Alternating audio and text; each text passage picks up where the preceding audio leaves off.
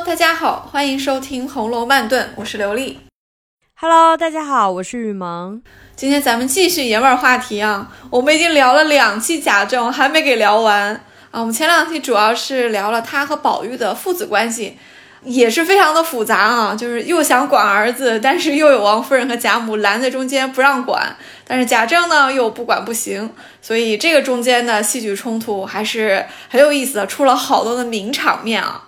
但是贾政其实他还有很多的内容我们是没有聊到的，他还有其他的家庭关系，比如他和贾母啊，我们刚刚已经 Q 到了啊，他还有他和他的母亲啊贾母之间的关系，他还有个正妻王夫人，也就是也就是宝玉的生母。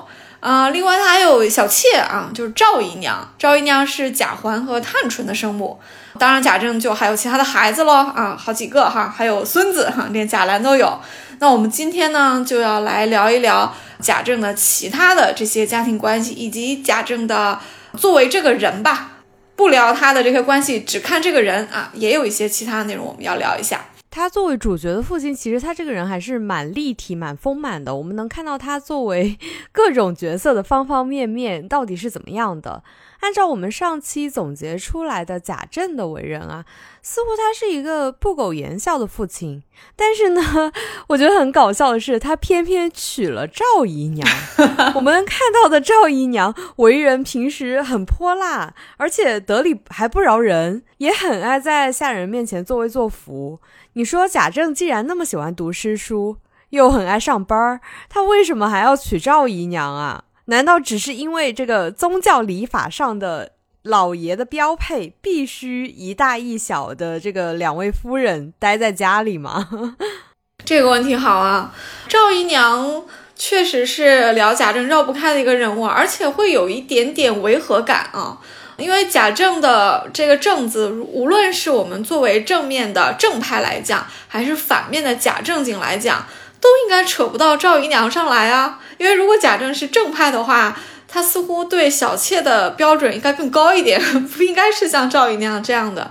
那如果是一个假正经的话，他又怎么会去找这样一个似乎除了长得好看之外没有太多优点的一个赵姨娘呢？就是怎么样我都很难想象，嗯，贾政这样一个人物会有赵姨娘这样的一个小老婆啊。是的，就是无论他是真正经还是假正经，他就是应该娶一个就稍微端着一点的老婆。啊，当然了，稍微端着一点的老婆，贾政是有的嘛。王夫人就很符合啊，对不对？其实坦白说啊，王夫人和赵姨娘倒还挺符合古人对于老婆和小妾的标准呢，就是贤妻美妾嘛。那王夫人显然是贤妻喽，她不光是出身好。大气端庄啊，确实从行为举止上也是非常符合一个大老婆的标准啊。那贤妻贾政应该是有了，而且贾政跟王夫人的结合，一定也是出于四大家族之间的利益互相绑定、互相巩固的一个需求嘛。啊，王夫人也给贾政生了好几个孩子，这些孩子也都个个出色，对不对？所以，呃，从这一点上来说，贾政应该没有什么不满意的。但是他为什么又还娶了赵姨娘呢？那我觉得这也算是人性吧。赵姨娘在书里面我们能看得出来啊，应该是个家生子的一个丫头啊。从这样的一个出身能够当上贾政的妾啊，我的猜想是，首先赵姨娘是挺好看的，其次呢，就是赵姨娘在婚前就是还没有正式给贾政之前呢，她的行为可能不像书中的后面的那些那么糊涂啊，可能还过得去。因为贾政娶小老婆。我觉得大概率可能也不是自己开口的，也许他会有一点一点倾向性，但是按书里面的这个流程来看，啊，有点像是一个长辈赏给他的。那赵姨娘可能在婚前还算是贾府的那个年龄段的丫头里面挺出挑的一个，才会被啊贾政的这个长辈相中啊，给贾政。也有可能贾政自己有点意思，他可能也就是啊。暗示了一下哈，反正不管怎么说啊，嗯，我相信赵姨娘能够变成贾政的妾，她应该是有点东西的，至少长得好看啊，这个是肯定的。毕竟书里面也提到过探春那形象没得说了，是吧？当然贾环又长得不好看，所以让我们觉得这遗传这个 东西，对，真说不准。哎呀。我觉得大家可能会被性格误导吧，也就像你刚刚说的，可能赵姨娘过门之后就开始作威作福了，或者是说她的性情就大变，就开始蹬鼻子上眼，觉得自己是个角儿了，就开始利用这个权势。特别的横行霸道啊，大家就会从这点上来看，觉得哎，好像赵姨娘不行。但是也就像你说的，大家还觉得秋桐不行啊。赵姨娘和秋桐应该在没有过门之前都是看起来美美的，然后也温温柔柔的。只不过过门之后，谁知道是那个样子？嗯，在贾府这样的家庭里，如果一个丫鬟长得好，那贾府又有这样的传统，会从家里面挑几个丫鬟给主人放做房里人的话。我觉得长得好看的丫鬟，她很难说她没有这个企图的，她肯定会埋下这个种子。那她平时她的表现就会去笼络这个少主人，或者说笼络女主人啊，营造自己这样的一个温柔的、贤惠的、讨人喜欢的这个形象嘛。那要争取这个名额的呀。当然，好看是第一条啊。那婚前的话，性情也是很重要的。所以我相信啊，赵姨娘在婚前肯定不是。啊，书里面我们看到那个样子，她之所以变成书里那个样子，那一定是有原因的。我觉得就三个原因啊。第一，贾政宠她，贾政不是到很晚的时候都住在赵姨娘那儿吗？啊，他也上了岁数了，王夫人也上了岁数了，他可能都不怎么住在王夫人那儿。贾政可能觉得夫妻义务也尽了哈，他就住在小青那儿。那赵姨娘肯定是比王夫人年轻漂亮啊，又会服侍她，可能就很温柔啊，就奉承她什么的。所以你看，贾政一直到很晚都住在赵姨娘那儿。那赵姨娘当然恃宠而骄啊，那这就跟那个清宫戏里那后妃一样了。那皇帝天天往你那儿去，那你可不得这个辫子翘天上去吗？这是一个。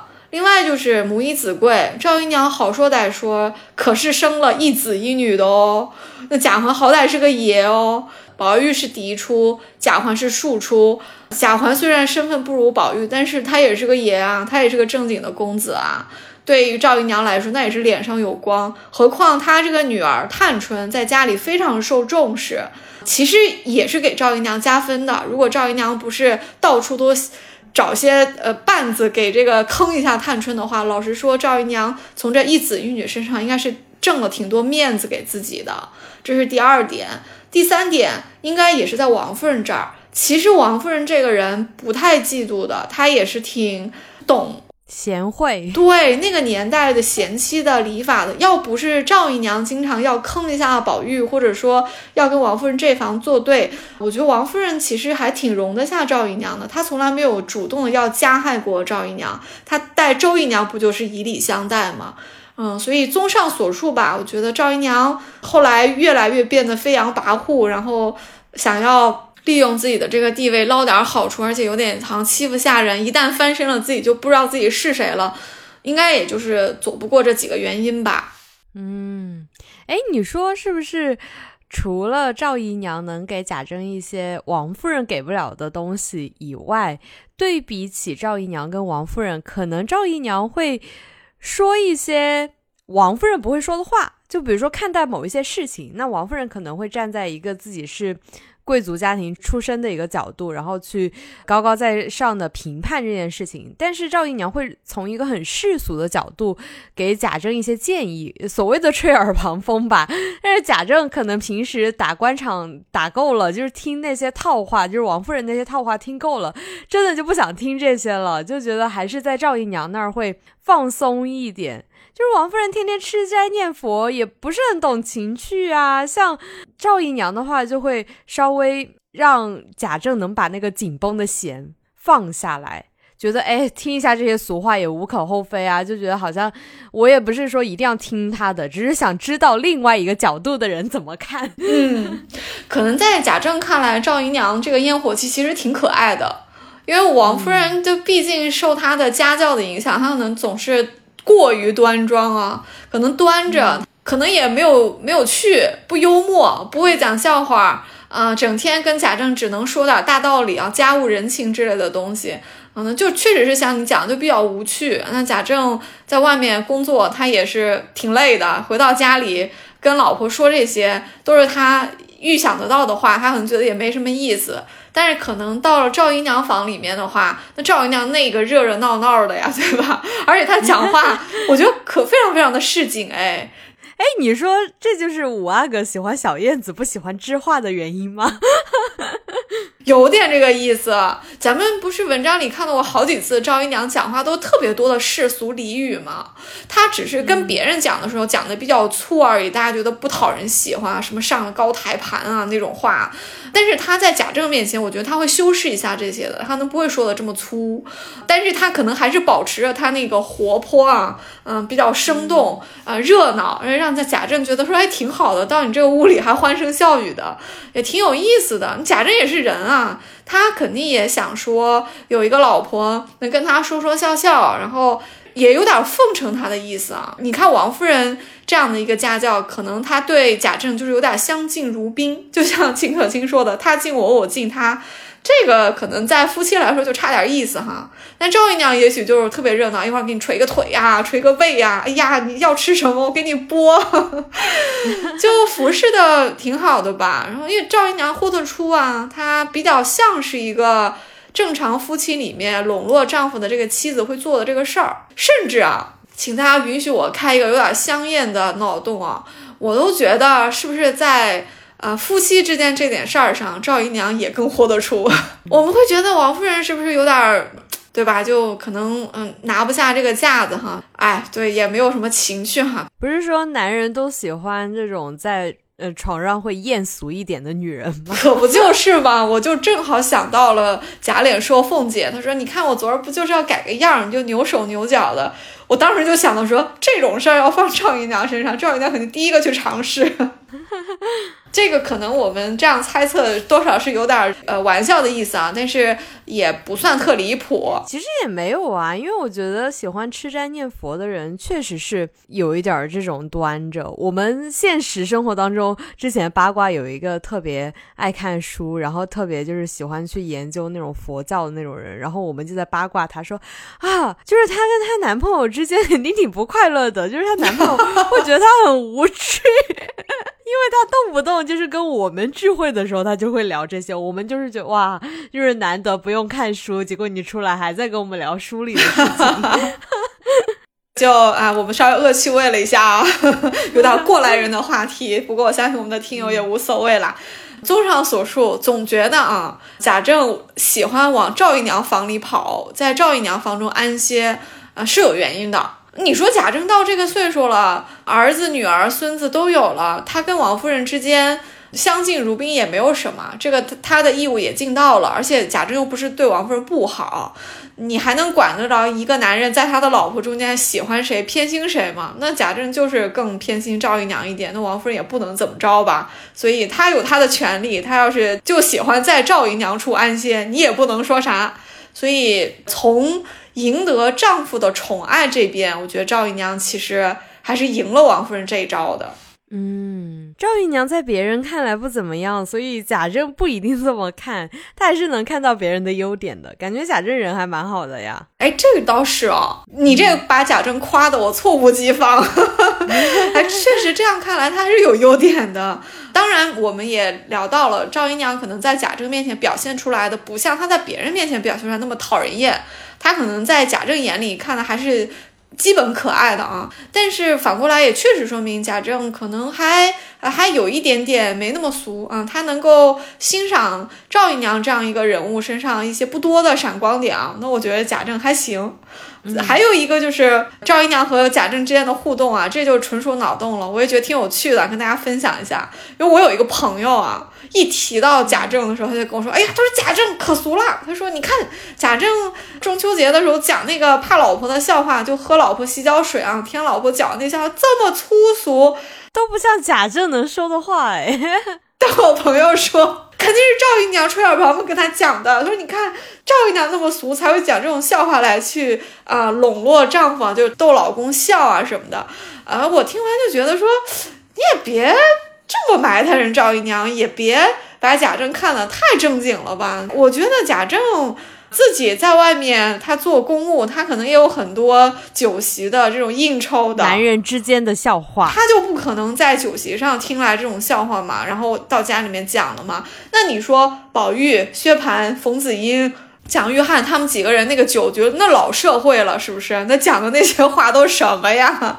那贾政就不可能去一个酒局里面讲一些有点低俗的笑话嘛？那他就记住了，回来就讲了呗，也不能都赖人赵姨娘头上吧？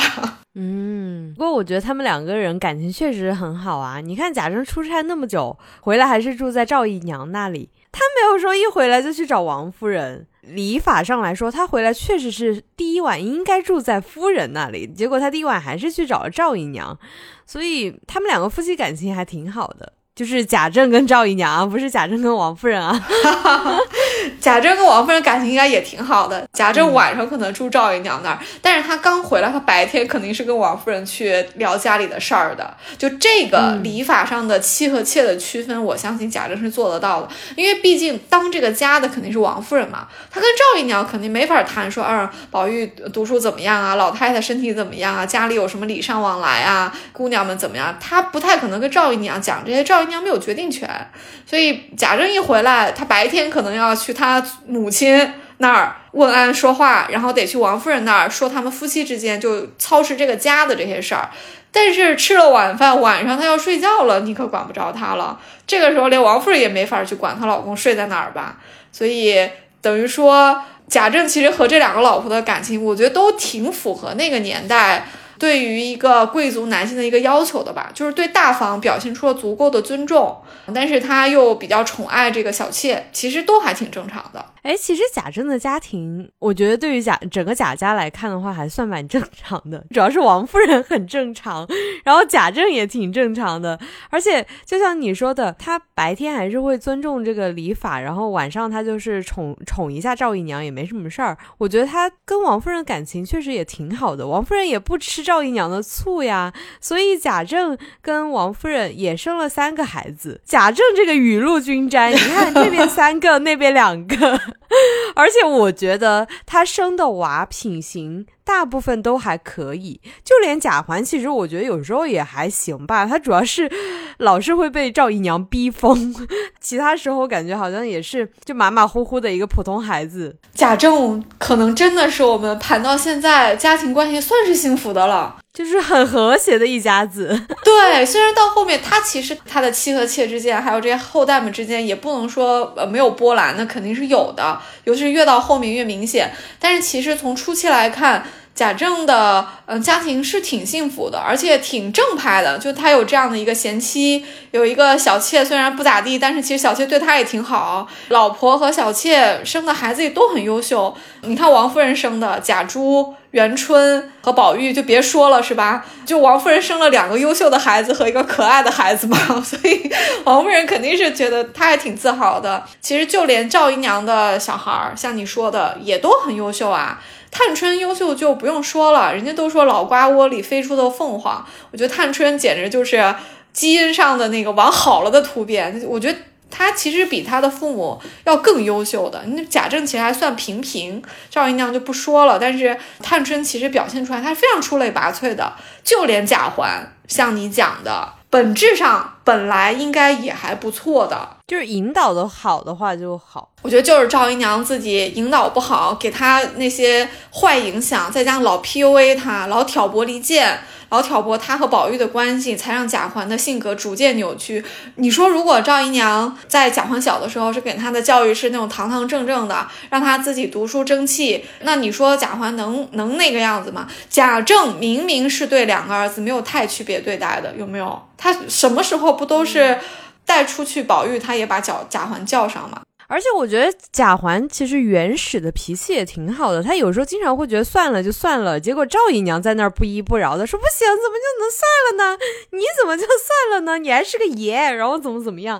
人家贾环自己在那儿都没说什么，这一点很有意思啊，就是对比一下贾环和探春，其实红楼里有一个有一个矛盾点，贾环明明是个爷，按理说他应该管王夫人叫嫡母，也就是说他应该跟着王夫人一起过。可是你看书中就看出来是贾环似乎一直是跟着赵姨娘的，连他的什么上学里的钱，还有他的月钱和他那些用的东西，都是赵姨娘房里领。因为好几次算账的时候都说了这句话嘛，就让你的感觉就是贾环平时的生活起居和他的一些日常事务的教导，赵姨娘是参与的，而且。他就是跟着他的生母一起的，可是探春没有哎，探春比贾环大一点。你说这样说是不是再一次证明了贾政跟赵姨娘？我差点说成了赵夫人。就是贾政跟赵姨娘的关系还挺好的，就是他没有说直接把贾环给王夫人，就是哎，就是你想养着儿子就养呗，不是母凭子贵嘛，在那个年代，所以我觉得赵姨娘肯定是争取了贾环，然后才把他。给他的，就我觉得贾政能同意，能让这个布证明他是真的对赵姨娘还蛮宠的。这个书里没明写，但我觉得你讲的是挺合理的一个推测啊。你看探春因为是年纪大一点，就等于说先生的是探春，贾母又比较喜欢孙女。所以他把孙女都跟着自己，那跟着自己就等于是跟着王夫人嘛，这个是很正常的。所以给我们的感觉就是，探春平时似乎其实她也自己住，她不是跟着祖母住，就是自己住哈。但是你感觉她跟王夫人亲一点，那这是正常的。也是女娃可怜啊，还是女娃嘛？就觉得你你盼着一个女娃，没有什么盼头，那我留不留她都无所谓。就等于说赵姨娘刚生完探春呢，她还没争取，而且探春呃探春是女孩，贾母又喜欢，都都放在身边了，她这个赵姨娘可能不好意思。或者说没有豁出去去要，但是等到他再过一段时间生了贾环之后，他可能心思就活络了，他觉得这个儿子是他将来的依靠了，可能就在贾政那儿一通争取，一通耳旁风，就是枕边风，傍着这个儿子啊，贾政可能就同意了。从王夫人和贾母的角度来说，他们可能也还应该挺慈善的吧，就觉得说那是也许就就好吧，那就让你养吧。王夫人其实没有没有把这个贾环给抢过来放在自己身边，其 也有可能是王夫人跟贾母有了宝玉，觉得我有一个衔玉而生的一个宝贝，管你的贾环，你拿去吧。我本来想说，是不是因为贾环从小就是。展现出来的品行气质就不是特别讨人喜欢，王夫人和贾母不太想理他，但是可能这这可能性还不太大，因为看样子，嗯，赵姨娘是一直都抚养贾环的。我觉得可能小时候也看不出来什么，就是无所谓吧，也看不出来，所以应该还是他们因为得了宝玉啊，宝玉又长得这么得人样儿，他们就以所有的心思都放在宝玉这个嫡子上了。再加上赵姨娘肯定在贾政那儿三番争取啊，就形成了贾环跟着赵姨娘的这么一个局面。我猜想啊，曹雪芹家里面也许是有一些类似的事儿，就可能曹家。可能真的有过某一位，可能小少爷是是庶出的，可能跟着庶母啊，这个亲生母亲长大的，他就把他写了进去。这我不知道啊，反正就从贾环和探春的安排不太一样上，其实我们也是能够稍微揣测一下赵姨娘和贾政的这个关系的。而且对于王夫人这种吃斋念佛来说，她可能觉得就是赵姨娘挺可怜的。如果两个孩子都离开她的话，也有可能她会认为。反正就在家里养着呗，一家子人就是念的书也一样的，教出来也会大差不差的。反正于情于理，王夫人都觉得都可以给他。其实贾政和王夫人这两个人人品都比较正。他们其实没有特别的区别对待贾环和宝玉。首先，咱们刚刚说了，贾政其实对他这两个儿子其实都是基本一视同仁的啊，这没没什么可说的。每次出去都是一起带着的。他连挑房里人，他不是都跟赵姨娘说了，我已经相中了两个丫鬟啊，一个给呃宝玉，一个给环儿，甚至连。凤姐她在说丫鬟的时候，她都说了，她说要是呃，她说要是把袭人正式的算到宝玉那个怡红院里去的话，就得给环儿那边也补上一个才公平。就是大家在这些公开的这些制度上啊，其实对这两个爷是呃一视同仁的对待的，甚至王夫人也是啊，不是有过那一次，就是贾环呃从学堂里回来，回来比较早，他肯定要去王夫人那问安嘛，王夫人不是让他去抄那个金刚。啊，金刚咒还是金刚经，在那里讽诵嘛？其实也是对他还是挺看重的，就是就是那种啊，你问完啊，你不用走了，你在我这儿玩一会儿吧。王夫人吃斋念佛，就把这个抄经看得很重嘛，就把这么好的他看得很重的一个事儿，他啊，皇上你帮我抄一下。其实其实我觉得王夫人也没有什么恶意，说非得要踩一下贾环什么的。就这对夫妻一开始，我相信他们都对这两个孩子还比较公正的。至于后来长着长着，这两个人就完全不一样，这个贾环就完全变成。变成那个我们比较讨厌的那个样子，也不光明正大，有点猥琐的样子。这这这真的是赵姨娘的影响太坏了啊，就给把孩子给带偏了。哎呀，那贾政这一碗水端的还是挺平的，干啥都想着两个儿子，没有说宝玉会更特别一点儿。这样的话，倒显得贾母才是最偏心的那个人。这个算不算隔代亲呢？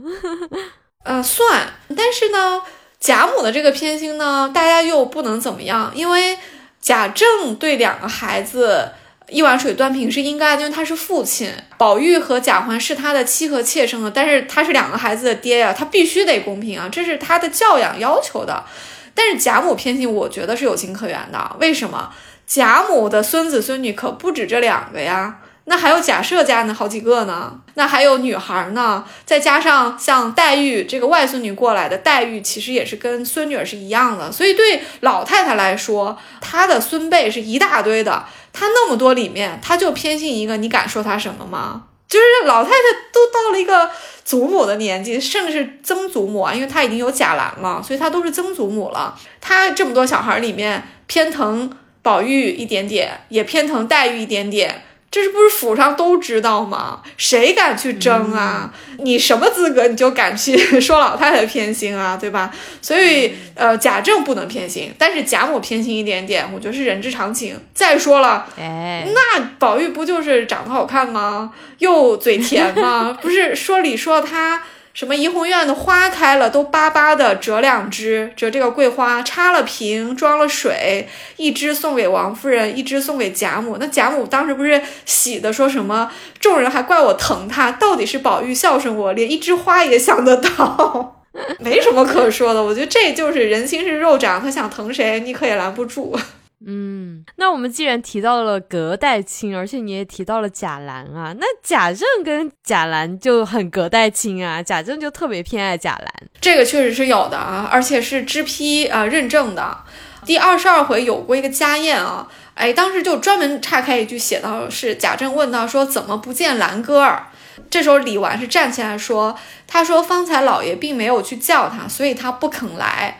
不是还后面还有一句吗？说婆子们还说说她天生的什么牛心左性啊，就是有点古怪啊啊，就不肯来，就意思就是说她怎么这么不合群啊？老爷不叫她就不来。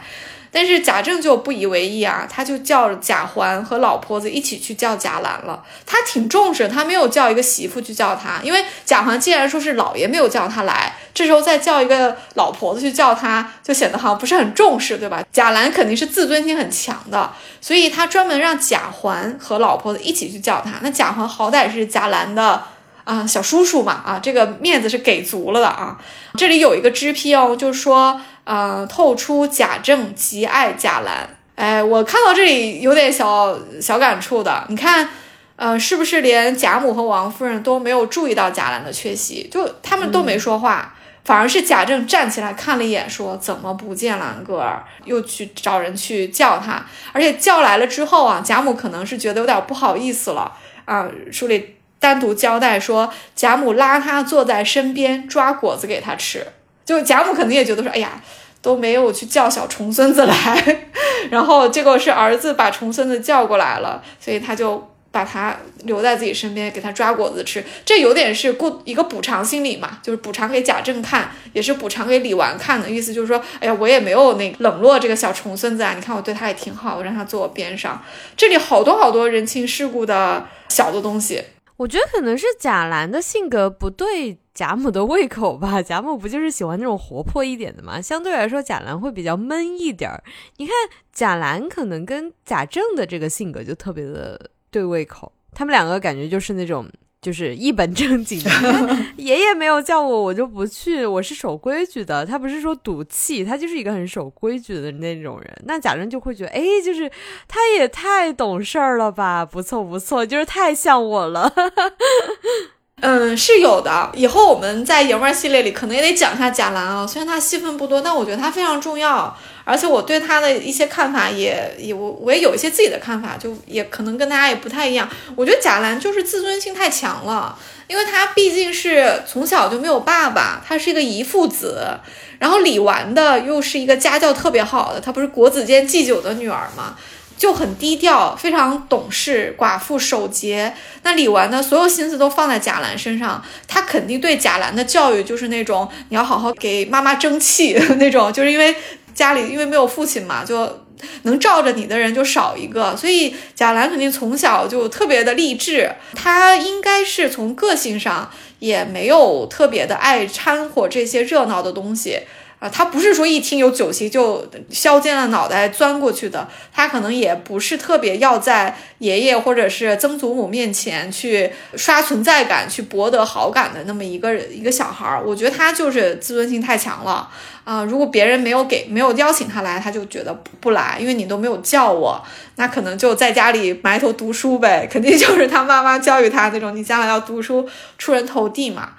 确实也像你说的，可能贾兰的性格是有点像贾政的，隔代像，也有可能呢，贾兰像贾珠，贾珠像贾政，可能这里面有一点移情的关系。嗯，就贾政会注意到贾兰没有来，他肯定在平时对于这个儿子孙子的观察里面，他应该是更偏爱贾兰的，他喜欢这种。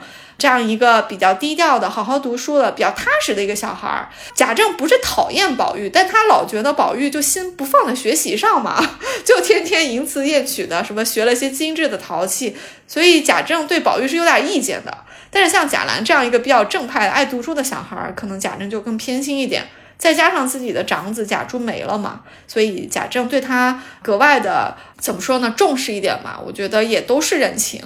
哎，其实说到这个家宴，我觉得还挺有趣的。刚刚不是一直在聊贾政跟贾兰，就是怎么正经，怎么规规矩矩的。但是我觉得这是很难得的一次，贾政特别不正，也不叫不正经啊，就是贾政不像自己平时的那个一本正经的样子，因为他这个时候他自己也留下来猜谜了。应该算是他在整本《红楼梦》里面为数不多的有人情味的一回。哎，其实他平时也挺有人情味的，只是他这个时候特别有人情味。他居然公开的跟贾母发嗲，说什么“哎，你疼孙子，咋就不疼儿子呢？”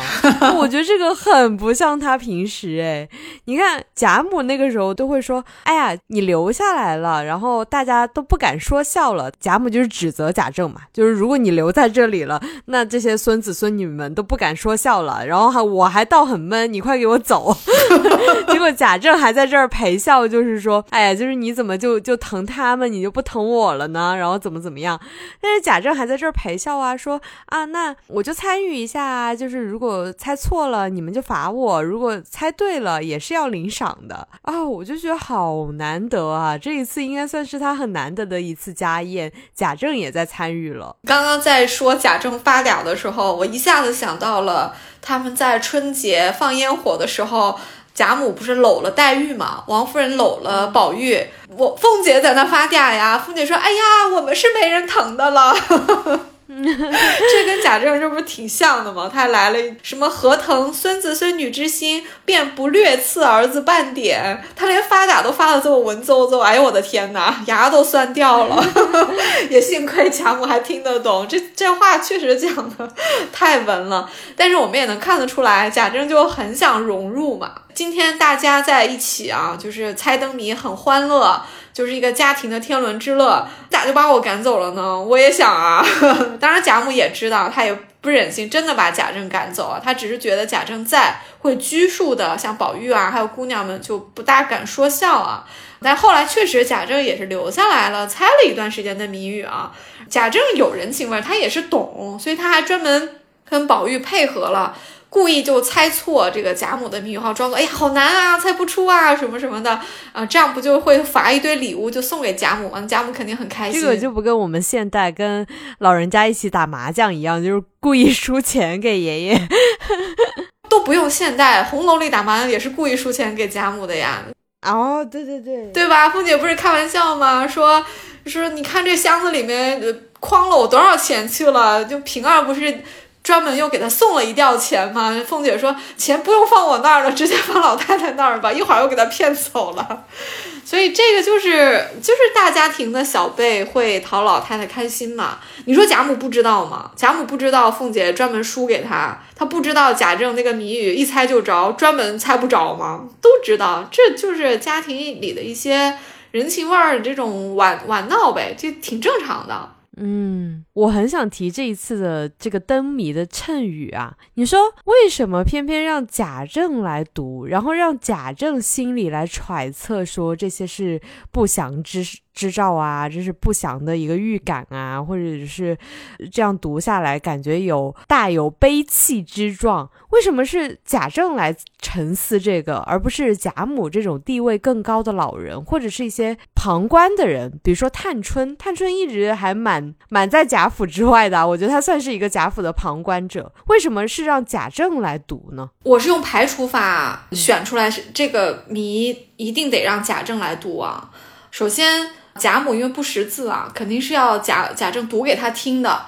当然，如果贾政读了，贾母也可以心中产生这样的一个刚刚说的这种悲戚之感，对不对？那为什么不是贾母呢？嗯，因为贾母她不承认家里的呃家里将来会有繁华走向衰败啊。她其实一直到后面，她都有点像是睁一只眼闭一只眼。所以在二十二回这么早的时候，让贾母看到家里的不祥之兆是不合适的。另外的几个人的话，你看像宝玉啊这些人都要么太小，他们还。就是还没有对家族的事情产生一些呃意识，所以他们可能读到这些不祥的这些谜底的时候，不会做太多的这样的联想。哎，也有可能是把这个谶语放到了宝玉的生日的时候，不是有个花衬嘛？这个时候是宝玉读的，所以就是一个人不能读两次谶语，花衬就留给他。主要还是因为这个谜语出现的太早了，就二十多回，他们都很小，他们应该是到后面就下一回他们才搬进大观园的，也就是说这个时候都还跟着贾母、王夫人住呢，就非常非常小。那个时候的小孩儿，如果对这几个谜语就能联想出一些命运啊，这些大事，其实不合适，太早熟了。因为你看这些什么算盘啊、爆竹啊、海灯啊这些东西，一个一个看起来本身都没有什么消极的意思，对不对？很热闹。对呀。贾政自己把这几个放到一起，他自己加了一些心里话，他觉得都不祥。那是因为贾政他是一个成年人，他见过世面，他见过世家大族的衰落，他也是在官场的人，他知道一个家庭可能一夜之间就由盛转衰怎么样的，所以他会有这样的这种悲戚之状的一些联想。但是这些小孩儿，我觉得是不太有的。就连你说的探春啊，似乎是一个非常有洞察力的人，他也不肯，因为他这时候太小了。探春一直是到后面参与李家，她才对家里的事情就比较知道，比较有忧患意识，可以提前做一些准备。宝玉也是啊，宝玉在自己生日抽花签的时候，他抽到那个麝月那个开到荼蘼花事了，还有这个众人各饮三杯送春啊，这些的时候，宝玉是低头不语的，因为他在太虚幻境的梦里面，他得到过这个判词。相当于给他一个天启，他今天看到了，所以他会低头不语，他会想到一些东西。那是因为宝玉也大了嘛，二十多回的时候，他们都还很小，这些人看到这些东西，我觉得不大可能去做一些什么的联想，并且，呃，他们都是当事人啊，他们不是每个人都做了一个谜吗？你自己做这个谜，你怎么可能会去超脱你的谜，想到说这些东西是不祥之物呢？必得是一个身外之人，就必得是一个贾政这样。就像一个监监考老师一样，他是阅卷的，他阅了所有人的卷子，一看怎么所有人写的都不详，他才会得出一个悲剧的一个一个想象。但是当事人肯定是自己是不知道的。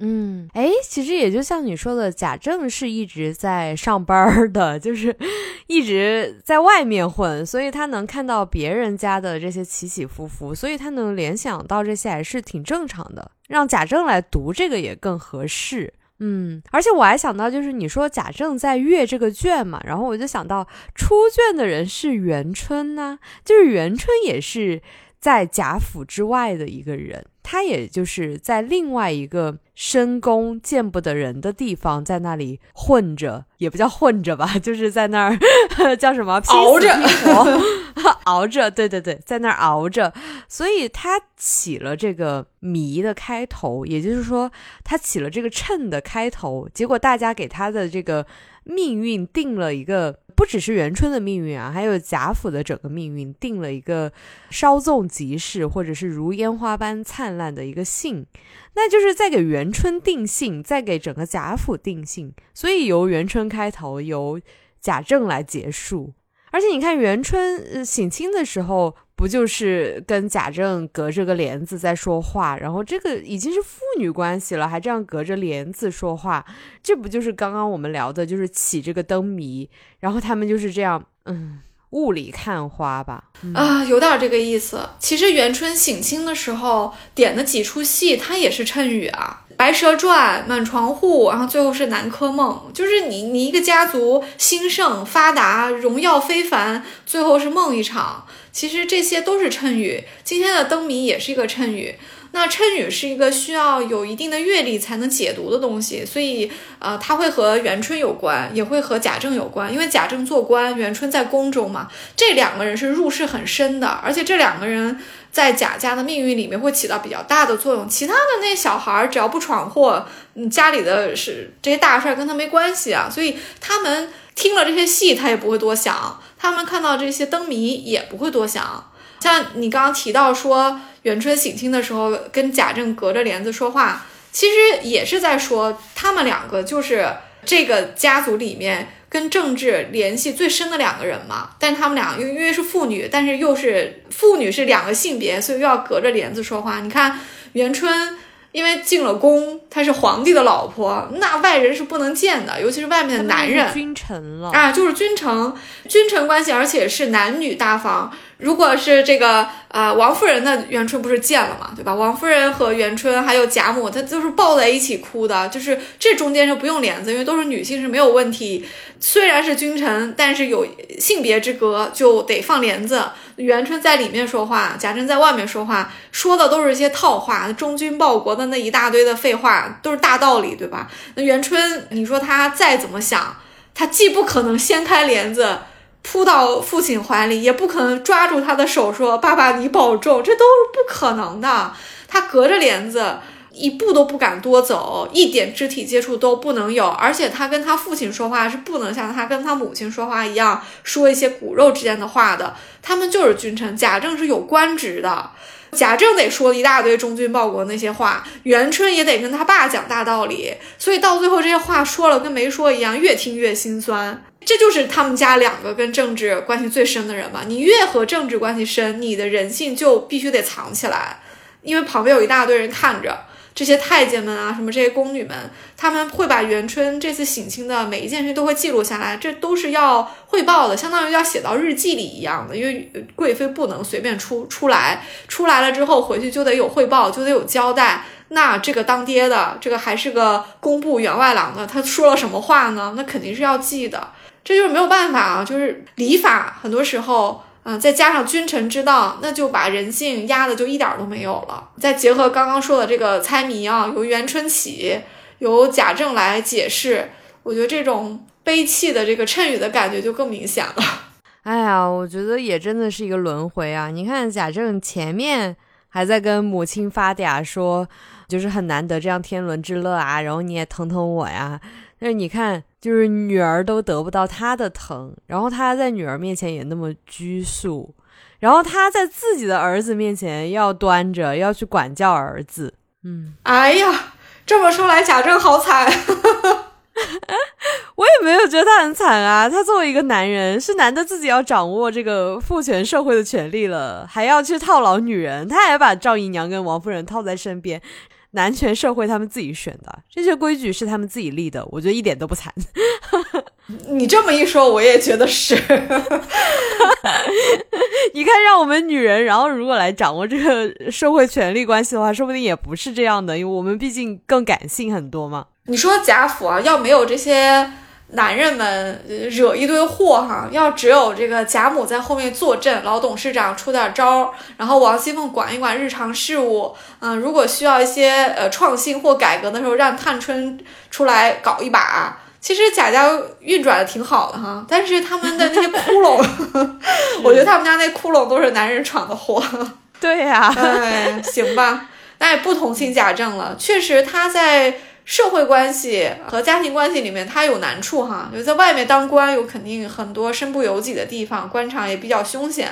在家里头，子侄面前要端着，在母亲面前偶尔发个嗲，这母亲还要赶他走。跟王夫人呢相敬如宾，但是好歹她有赵姨娘啊，还能去小倩那儿热热闹闹的，哎，喘口气儿，说点笑话，喝个茶，歇歇会儿啊，就。他不惨啊，你看听起来还可以。对对对，这么听起来也还可以。人生赢家了，人生赢家了，算是人生赢家，儿女双全。这不只是双全，儿女还都很优秀哈，还出了个妃子啊，嗯，然后这个宝玉也长得非常好啊，而且那么年轻都已经有孙子了，这小孙子也挺有出息的，看这样子。是啊，赵姨娘又跟王夫人也不瞎搅和，也挺好的呀。其实是是这样的，要说起贾政的。基本盘，我觉得贾政拿到这张这一手牌算是好的。咱们当然说的是前八十回啊，因为八十回后那就没没法想象了。但只看前八十回的话，贾政的生生活的各方方面面应该算是比较理想。咱还没说他作为一个小儿子运气这么好呢，对吧？你看小儿子本来连官也袭不了，就他还皇帝开恩还给了一个官儿当，他在家里和在外面都有面子，都有地位。妈也偏心他嘛，本来读书也一般，结果天降了一个官儿来做，降了一个官儿，然后他还跟他母亲一块儿住，相当于就管了这个荣国府，这事儿也稀里糊涂的。反正他大哥贾赦就住了个偏院啊，贾政这一支反而地位很高，所以从各方面来说，贾政还挺像一个赢家的啊，在前八十回。你看咱们这期标题都有了，人生赢家贾政。呃，要不要加一个引号了？我都觉得他到后面赢不赢都很难说了。但是看到八十回的时候，也觉得还不错哈，算是他这一辈这个文字辈里面，算是挺挺幸福的一个了，就家里也比较太平的一个了。哎，那你觉得他的结局是怎么样的呢？嗯，贾政啊，这个好难想象哦。我觉得他可能后面会想起自己这一次。读这个灯谜的这个谶语的事情，然后会觉得什么烟花易冷，过眼云烟，然后怎么怎么样，然后可能就原谅了宝玉出家吧。他可能一开始会耿耿于怀吧。后来确实会释然，但咱也不知道宝玉是不是出家，对不对？因为这个是八七版的解释。嗯，宝玉最后一定会有一个悟，就有一个了结，因为他也要和他尘世间的事情做一个了结，大家都要回天上去。但是这个了结的形式就不知道了。但是宝玉的了结里一定离不开他的父子关系，否则这个书没有必要花那么大力气去塑造这个东西。再说，宝玉作为一个男生。他在入世的这一面里面，他就是有读书考功名，呃，以及这个父子之间，这咱们中文叫什么“天地君亲师”哈，呃，就是要有这这些功课的。所以宝玉和贾政的关系，我觉得后面肯定会做一个交代。至于你要说贾政这一个人的结局啊，我很难想象，因为贾政也是岁数比较大了，他在贾家衰落的时候。他会不会有可能因为他的年纪和他做这么多年官儿，没有功劳也有苦劳，会得到一定程度的赦免呢？就是他又打拿到了一张幸运牌，是吧？不知道吧？咱不是都不知道吗？就是总感觉哈，你说贾家这一大堆人里面，文字辈的、玉字辈的，可能个个都有可能闯祸，但我觉得贾政不会闯祸哎。哦，我也觉得。假设跟贾雨村有一大堆勾结的事儿，贾珍跟贾雨村也好，而且贾珍在外面有一大堆乱七八糟的事儿都不好说哈。咱们还说他有赌局啊，什么一大，就品行上是可以说的。到玉字辈或者是其他辈的，每个人都可能有点东西，到时候翻旧账的时候被翻出来。但是贾政还真的没闯什么祸呀，连他养出了宝玉这么一个，他不都去揍宝玉了吗？就你很难想象贾政这个人。会在什么大事上有一个很大的一个把柄，说违反当时社会通行的原则而被揪到，这我不大相信。我想贾家最后的原因肯定会和他们之前就书里面埋下的这些伏笔的那些不好的事儿啊是有关系，也可能会跟元春要么是失事，要么是是健康问题，要么是怎么怎么样，会有一点关系，但直接原因不太可能来自贾政，所以我也斗胆猜一下。如果贾家没有遭受到就是赶尽杀绝的这么一个惩罚，仅仅是财务上的抄家，或者说把家里的什么人都解散了这种的话，贾政也许会得到一定程度的赦免，这是我猜测的啊。那我也来开个脑洞吧，我觉得。贾政无论是真正经还是假正经，总之他就是正经的吧。如果他这样正经了一生，拘束了一生，或者是紧绷了一生，他可能到最后他会回到自己年轻的时候，就是老了之后就做回了那个诗酒放诞之人，然后想起自己原来以前也是这么天真烂漫、无拘无束，可以过一个清贫但是快乐的日子吧。讲的好有意思哦，我又开脑洞了，因为乔姐是得到赦免的，对吧？你看乔姐，因为她小嘛，赤子之心，她也没有犯过什么错。她又因为母亲王熙凤积了一些德，所以有刘姥姥救她，所以乔姐算是贾家的一个幸存者啊。最后就变成一个农妇了此生啊。你这么一说的话，我觉得会不会贾政也会有一个机会啊？就是这个家是没了，荣国府的风光肯定是没了。从贾政的那些入世的这些目标来看，光宗耀祖或者说延续家庭这些事儿，他可是一样都没做到。他可能就从自己的。年轻的诗酒放诞，到年老之后的名利大灰，再进一步就是，他就坦然的面对这些所有东西都失去，他也坦然的面对自己就没有能教好子侄孙子，就都没有没有怎么样哈，就就接受了这个生人生的一个失败者的这么一个命运。也许他说不定也在最后的时刻获得了一种清贫里面的一个安宁。我相信作者对贾政这个人物。这么一个基本正面，而且对他心路历程有这么多巨大展示的一个人物的塑造，可能最后也会给他的结局有一些不一样的一些安排，这是我想的。说不定他以后天天吃喝嫖赌呢，这太难想象了。你看，我们都能很难想象贾政是这样的人，说明他人还真的还蛮蛮蛮好的。我宁可去想象说，会不会他这个小孙子啊，他不是特别疼贾兰吗？会不会贾兰有点出息哈？因为贾兰后面考上功名，这个是判词有写的，所以贾兰也一定是得到一个赦免的，就他一定是。从这个家庭里的这些呃事情里面抽离出来，他不但没有被惩罚到，而且他应该还获得了，就他至少他不是平民，可能一般人还不能考功名，他还能去考科举。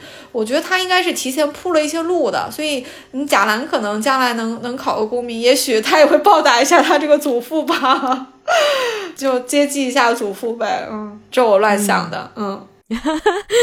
你看，我们到最后每次都在开脑洞，我觉得开的还挺有意思的。对，要不然你也会想着说，为什么贾政前面有一大堆，就是对兰哥儿好像还挺挺看重的那个样子啊？我也在想，那因为这个是脂砚斋的一个评语嘛，说不定脂砚斋是看了后面的，所以他在前面提了一句说，哦，看得出来贾政极爱贾兰。贾兰跟别人可能没啥情分，他可能就对自己的亲妈有情分。那爷爷如果这么看重他，可能对爷爷有点情分。别的人，我相信他们可能都不想管了。哎，那听到这里，听众朋友们怎么看呢？就是怎么看贾政的结局，或者是怎么看贾政的为人，或者是怎么看贾政跟赵姨娘的关系，或者贾政跟他别的王夫人啊，还有他的子女啊，还有他这个孙子贾兰的关系，都可以留言跟我们一起讨论啊。因为我觉得贾政这个人真的有太多可以说的话题了。其实还有一点哦，虽然跟我们前面讲的这些关系不大，但是我还是想讲。嗯，我觉得贾政不但是价值观比较正派啊，他也是一个有点预见性的一个人，而且他也不是特别懦弱，他是敢于表达自己的意见的。就一个很小很小的事儿啊，但值得一说，因为这个事件里涉及另外一个也是非常暗淡的一个人物啊，我们需要给他一点舞台啊，就是迎春。我其实一直挺感动的，就是在假设这个亲爹要把迎春嫁给孙绍祖去。抵自己那个五千两银子的这个债的时候，整个家里面只有贾政是说了几句话的，就贾政是不同意的。而且贾政对于孙绍祖的这个不满意，我觉得他说的是非常在点上的。他当时是这么说的：说贾政深恶孙家，虽是世交，当年不过是鼻祖呃西慕荣宁之事，有不能了结之事，才败在门下的，并非失礼民族之意。因此，倒劝谏过两次，无奈贾赦不听，也只得罢了。所以你看，贾政他其实价值观挺正派的，他觉得对很正直，觉得你们孙家当年不就是贪慕我们荣宁二府的呃势力，你们就想来巴结嘛，拜在我们门下，认了一个亲，就其实是。类似于就是我认你做一个父亲辈或者叔叔辈的一个人物，就自己把自己说低了嘛，就其实就是巴结啊。这个说白了，那跟贾云认宝玉做父亲有什么区别？那贾云认宝玉还是正经的，那贾云和宝玉他就是有亲戚，他本来就管宝玉叫叔叔，他自己没有爹，他管宝玉认个爹。倒也没有那么让人讨厌，但你孙家跟柔宁二府啥关系都没有，你上来就攀附，他觉得这些就不是诗书民族之意嘛，不是什么读书人家，他觉得迎春嫁过去可能不太好，他不是很满意侄女嫁这么一个人，所以他其实是劝过贾赦的，无奈贾赦不听，也只得罢了。我记得当时迎春这个婚事，谁都没给他说一句话。贾母本来也是不喜欢孙绍祖家的，就贾母和贾政，其实在这一点上都挺价值观挺一致的，都挺正派。他们就看不上这种人。你想，贾母会把贾敏嫁给林如海，她的择婿标准已经很明显了呀。她要嫁的是读书人家，这样自己家女孩嫁过去不受气嘛？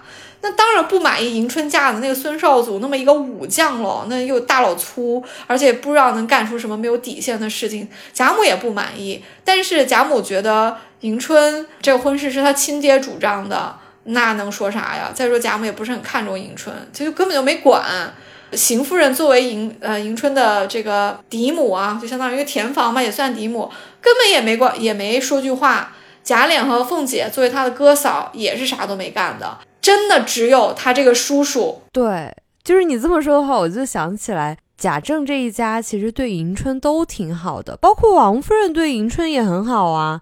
然后如果刚刚联想到我们刚刚说的贾政的结局，你看王夫人积了那么多德，她对刘姥姥那么好，她对迎春那么好，然后她还对一些下人们都很好，她都是很慷慨的一个人。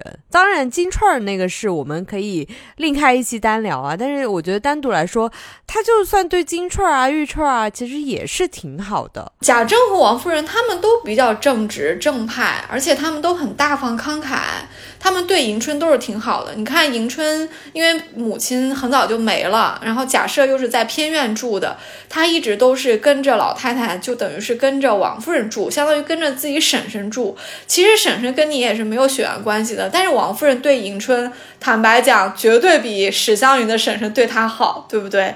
迎春自己嫁出去之后回娘家。跟着王夫人哭诉，她其实已经是把王夫人当做一个近似的母亲嘛，因为邢夫人更不像个妈，王夫人还比较疼她，所以她还会跟王夫人哭诉，等于说迎春这一辈子，她比较幸福的、快乐的时光就是大观园这几年。就是他在叔叔婶婶家住的这几年，他自己不都说吗？说我不信我命这么苦，好不容易在婶婶子这里过了几年那个好日子，怎么现在又这个样子？是啊，其实王夫人和贾政他们对无论是家里的这些孩子们啊，还是对下人，其实都是挺好的，积的德挺多的。积得德挺多，你看，如果咱们再分析到说王夫人对迎春能这样对待的话，她也不怕邢夫人生气，她其实对迎春也挺好的。邢夫人想不到的，她都想得到。那我也不是特别同意大家坊间会说王夫人就是对林黛玉不好啊什么的，我觉得也不太会。王夫人作为一个婶婶对迎春和作为一个舅妈对对黛玉，其实我觉得都是挺过关的。至于说她对宝玉的婚事，或者说宝玉的青春期，她有她的想法，那是另外一个话题嘛。我觉得她只是一遇到宝玉就激动吧。对她就是放宝玉这事儿上，她就拗不过来了。只要不在宝玉这个事儿上，他对于这家里面的女孩子们其实都挺疼的，都挺大方的。咱千万别。老说王夫人什么别的，这这方面人家真的挺好的。嗯，好的，那我们本期就聊到这里啦。如果大家想给我们留言的话，记得给我们分享、留言、讨论哦，不要忘记留言。我们今天花了一期时间给贾政说了不少好话哈，总算是给这个贾正经给证明了，就嗯审视了一下贾政的各种关系。总的来说。都还挺过得去啊，各种家庭关系、社会关系都挺正派的，也挺符合那个时代的这个教养的。而且我们斗胆预测了一下贾政的结局，我们都觉得也许也会作者也会给他开一一线小小的生机，也许让他在某种安宁之下也有有一些顿悟也说不定啊啊，挺有意思的，我们脑洞可以继续开着，请大家也多多给我们留言。那我们今天关于贾政的话题就讲完了，那我们下期再见，我是刘丽。我是雨萌，拜拜，拜拜。